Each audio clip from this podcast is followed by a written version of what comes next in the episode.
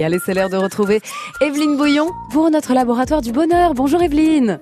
Bonjour Ségolène. Notre coach qui va nous parler chaleur aujourd'hui puisqu'hier nous étions dans un épisode quasi caniculaire. Alors justement avec le réchauffement climatique et ces épisodes de chaleur, il y a des gestes qu'il faut retrouver. Vous nous les rappelez Evelyne Pour notre plus grand plaisir évidemment. oui, c'est très important. D'ailleurs, bon, première chose, le corps peut perdre jusqu'à 2 litres d'eau par heure en période de forte chaleur. Donc en fait, ça en fait des litres. Mmh. On nous dit de boire, d'accord, mais comment faire? Alors la première recette à retenir, c'est il faut boire à peu près toutes les 20 minutes en moyenne. On peut aussi penser à proposer aux personnes qui vous entourent en permanence de l'eau, mais aussi d'autres boissons, parce que les enfants et les personnes âgées sont parfois difficiles et ce sont eux les plus fragiles. Donc c'est important d'y penser. Un autre truc tout simple, c'est de se mouiller. Se mouiller la nuque, le visage. Moi, j'ai toujours mouillé, par exemple, les cheveux de mes enfants en cas de grosse chaleur, parce que la tête refroidit très vite le corps quand elle est rafraîchie. Et c'est valable surtout pour les bébés dont la masse sanguine dans la tête est beaucoup plus importante proportionnellement que celle des adultes.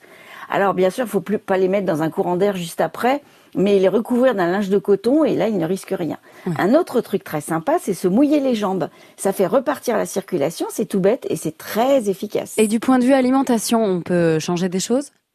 Oui, alors on peut cultiver son goût pour les aliments frais, tous les légumes et fruits qui sont remplis d'eau et aussi de bons minéraux. En mm. fait, ça permet de garder de l'eau. Donc les pastèques, les fraises, je vais pas vous les énoncer tous, mais voilà, c'est un truc très important. On peut fabriquer aussi sa propre boisson avec juste, par exemple, un morceau de citron ou de concombre dans de l'eau au frigidaire ou de menthe et on fait une boisson originale. Mm. En gros, le plus important pour éviter le malaise, l'insolation ou le coup de chaud, comme on dit, c'est s'écouter. Si vous vous sentez faible, si vous manquez de tonicité, d'équilibre ou si vos pensées deviennent floues, c'est tout simplement un indicateur, il faut vous reposer.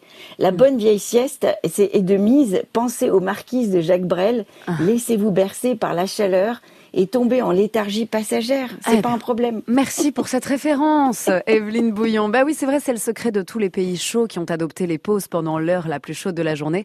C'est simple, mais ça mérite d'être rappelé. Au lieu de lutter, il faut s'adapter et en profiter pour changer parfois ses habitudes et choisir un rythme de vie qui nous permet de se la couler plus douce. Merci beaucoup, Evelyne Bouillon, le laboratoire du bonheur qu'on retrouve le week-end prochain, comme chaque week-end, à cette même heure.